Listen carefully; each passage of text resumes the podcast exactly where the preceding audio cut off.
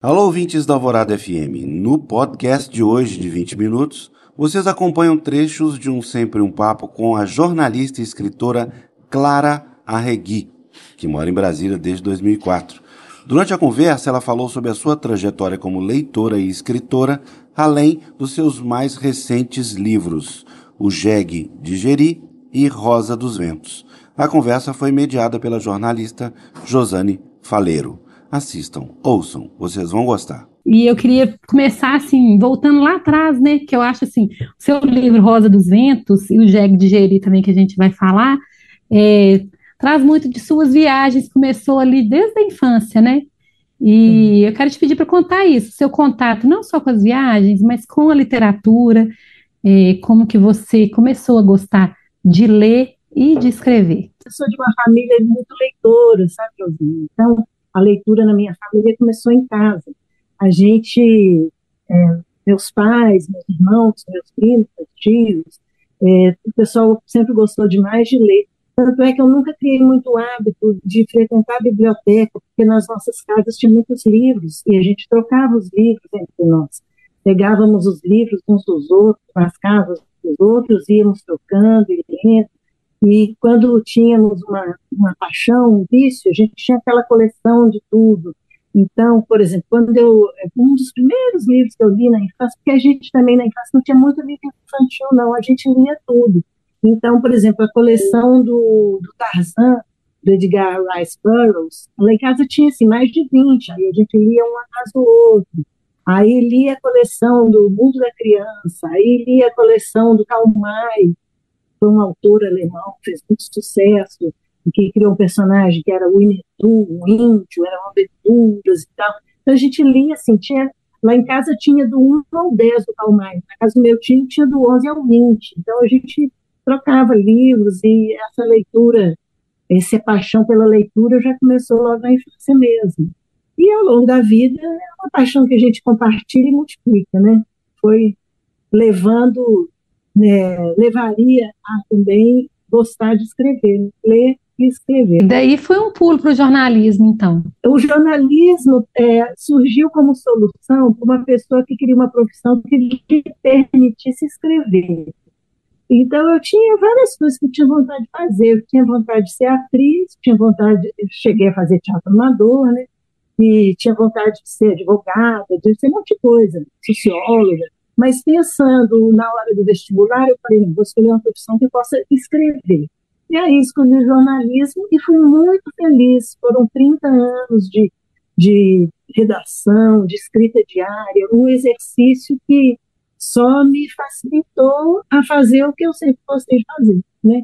Quando você escreve todo dia, você acaba é, percebendo e ouvindo esse chamado para a escrita pessoal, autoral também.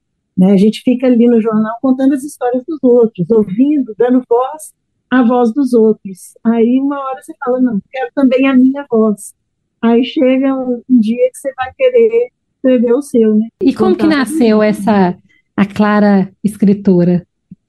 De ficção, né? De ficção e de seus próprios livros também. Eu sempre gostei muito de escrever, na, na, na tempo de estudante, eu escrevia poemas, escrevia contos, peças de teatro, são de coisa, mas não tinha nenhum valor literário, não. Era mais aquela, é, dar vazão àquelas, àqueles sentimentos de, de jovem, adolescente e tal.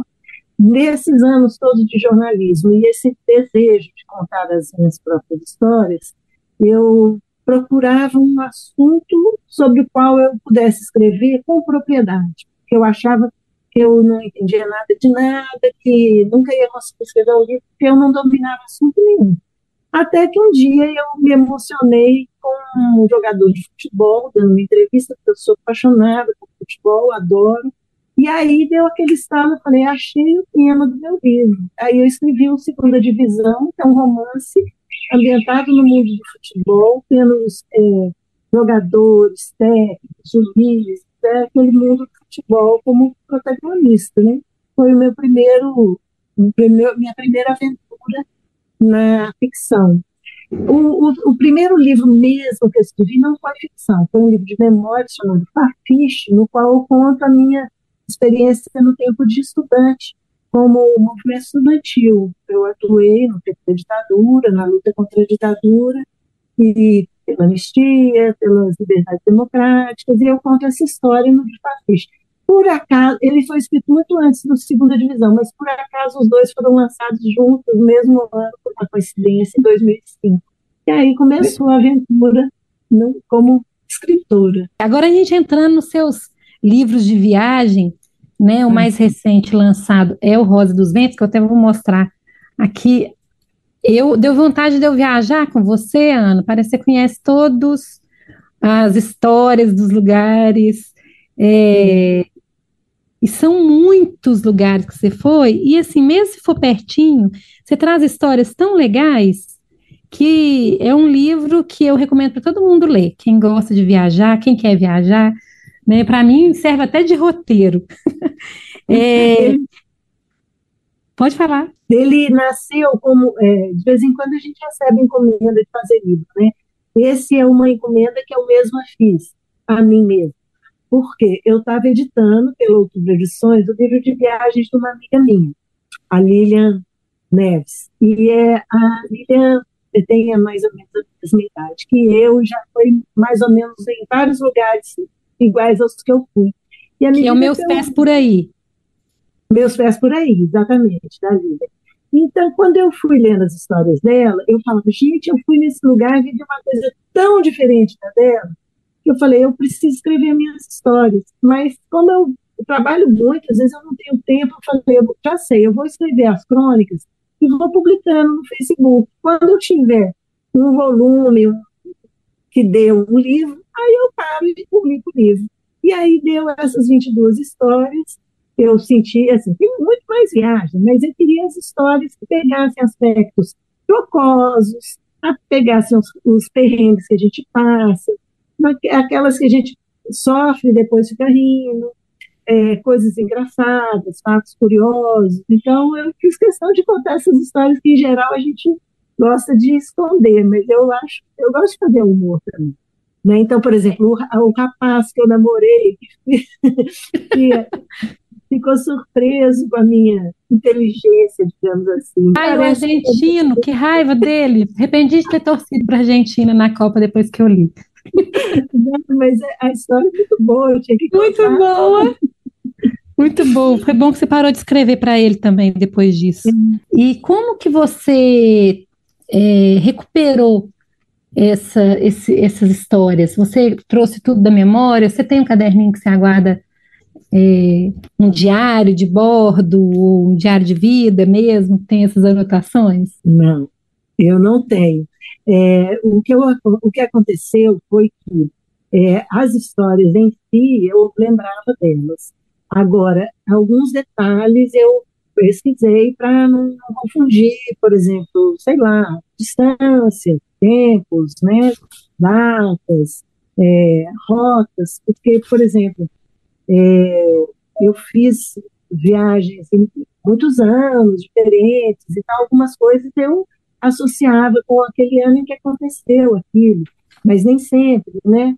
Então, eu fiz algumas pesquisas e hoje em dia são Google, salva a gente para a gente abrir um mapa e né, conferir ali direitinho, peraí, o que, que vem primeiro, para onde eu fui, né? E, mas a maioria eu tinha de memória mesmo, mesmo porque eu não estava fazendo um guia de viagem, né? Eu estava fazendo. Ah, deixa eu falar sobre isso também. É, quando eu fiz a, a, caminho de Compostela a primeira vez, e vou, eu cheguei, eu fui de bicicleta, né? Com um grupo de amigos. Ah, eu quero que a gente conte desse grupo de bicicleta aí que você viaja, que é bem legal. Ah, mas acabou, é, já tem alguns anos que eu não faço mais. Mas enquanto eu fazia, rendia muita coisa, porque você, como é que você viaja 25 dias de bicicleta com os amigos no caminho de Compostela e chega de lá e não tem o que escrever? Então eu tinha, eu queria escrever, mas eu não sabia o que fazer. Fiquei ali amadurecendo que tipo de escrita que eu faria sobre essa viagem. E acabei escolhendo fazer uma ficção, um romance de ficção, porque não era a intenção fazer um guia de viagem. Eu teria que ter feito uma reportagem, ou seja, eu teria que ter trabalhado a viagem inteira, anotando preços, distâncias, cardápios. Não era essa a minha ideia, né?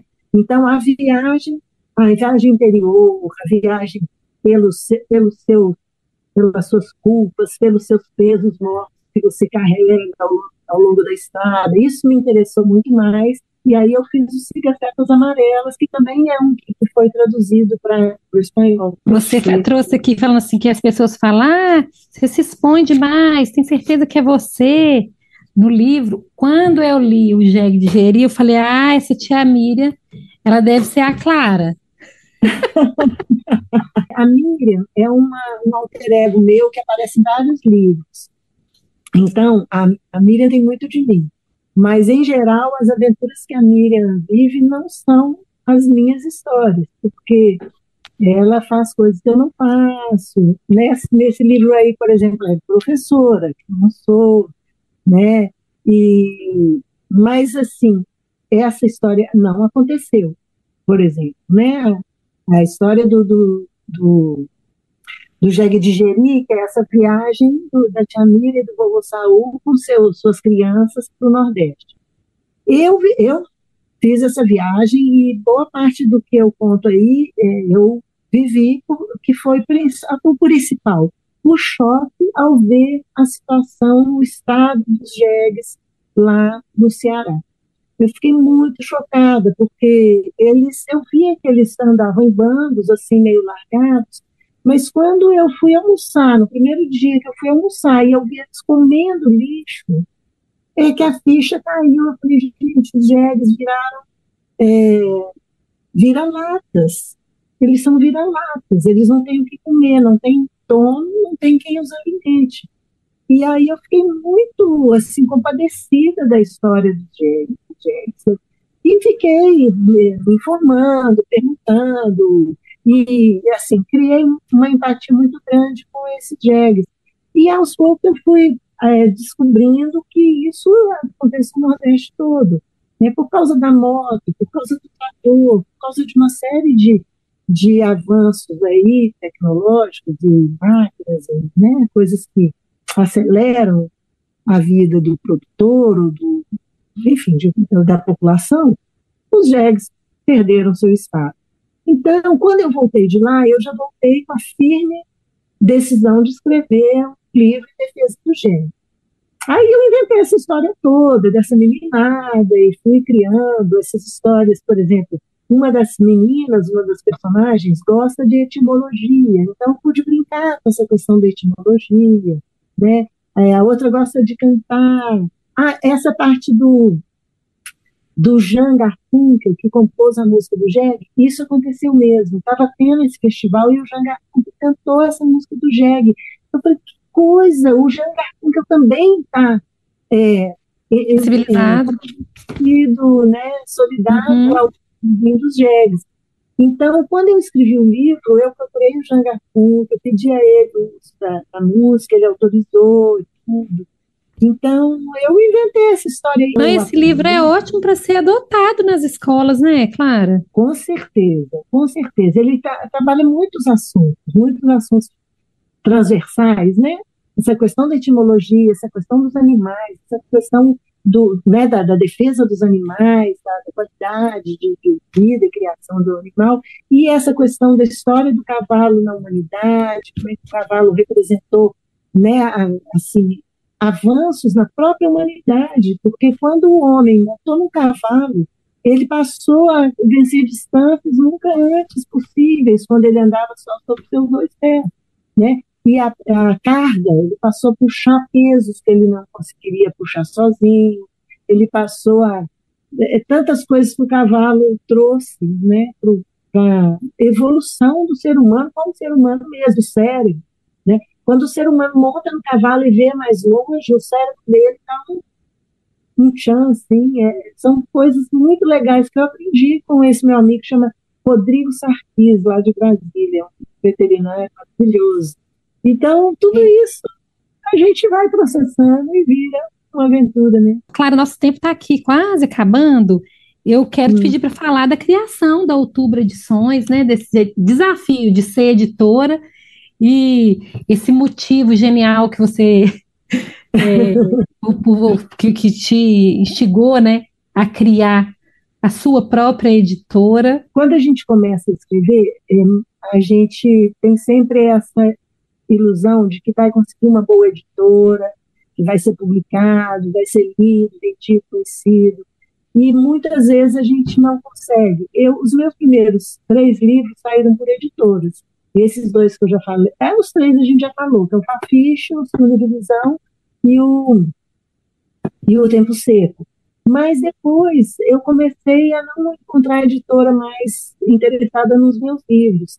E eu, então, eu ficava assim, eu, como vou fazer? Se, é, eu escrevi um livro sobre um bitomaníaco, Rádio Beatles, e as editoras respondiam que Beatles não interessavam. Eu escrevi um livro sobre Compostela, Cigacetas Amarelas, as editoras falavam, ah, Compostela não interessa. Eu escrevi um livro de crônicas, ah, não, crônica não interessa. Nada interessa. E isso é verdade, o que me interessa sou eu, porque eu não sou conhecida, e as editoras querem pessoas famosas, independente de ser escritoras ou não. Claro que as editoras publicam bons escritores, é óbvio, não estou negando isso, mas não tem espaço no mainstream para todo mundo que escreve, que quer continuar tendo uma carreira literária. Então, eu, eu já editava, eu, eu, contei esse livro que eu editei lá pelo jornal, eu já tinha editado um livro do meu pai, eu já tinha editado um livro com um amigo meu, poeta de Belo Horizonte, é, que é tudo romano. Então, eu já editava, já tinha experiência de edição. Eu falei, eu vou editar. Esse Rádio Beatles, ninguém quer publicar, publico eu. Siga Certos Amarelos, ninguém publico eu. E foi assim publicando um aqui um ali, meio espaçadamente. Quando chegou 2015, que eu fiquei desempregada, a revista fechou, a empresa onde eu trabalhava demitiu, a revista fechou e eu consegui me aposentar. Aí eu falei, a hora de eu formalizar a editora, porque aí dá para eu trabalhar nisso profissionalmente, eu já tenho experiência nisso, e aí somando o que eu fiz antes dessa formalização, com o que eu fiz de 2015 para cá, dá esses 82 títulos. Os meus, eu continuo publicando por outras editoras também. Por exemplo, o GEG de Geri, eu não queria publicar pelo outubro, eu queria publicar por uma editora do Nordeste, porque eu quero que ele circule no Nordeste, que é onde tem mais GEG e mais problema. Então, eu, ele demorou 10 anos entre a escrita e a publicação, yes. porque com o tempo numa editora de Pernambuco, e aí essa de, de Fortaleza acabou publicando, né, de Fortaleza, que é da Lucinda. Então, assim, valeu a pena eu esperar para ele sair lá, numa editora do Ceará, o livro é sobre Jericoacoara, sobre, né, ser ambientado em Jericoacoara, então valeu a pena. Mas eu continuo publicando também as minhas coisas, as coisas das pessoas. E aí, hoje, assim, eu tenho hora que eu preciso criar a outubro para eu poder ter mais tempo para me dedicar à minha carreira de escritora. Porque se eu pegar tudo que querem fazer comigo, eu só trabalho para os outros e não trabalho para mim de novo. Aí não, quero trabalhar para mim também.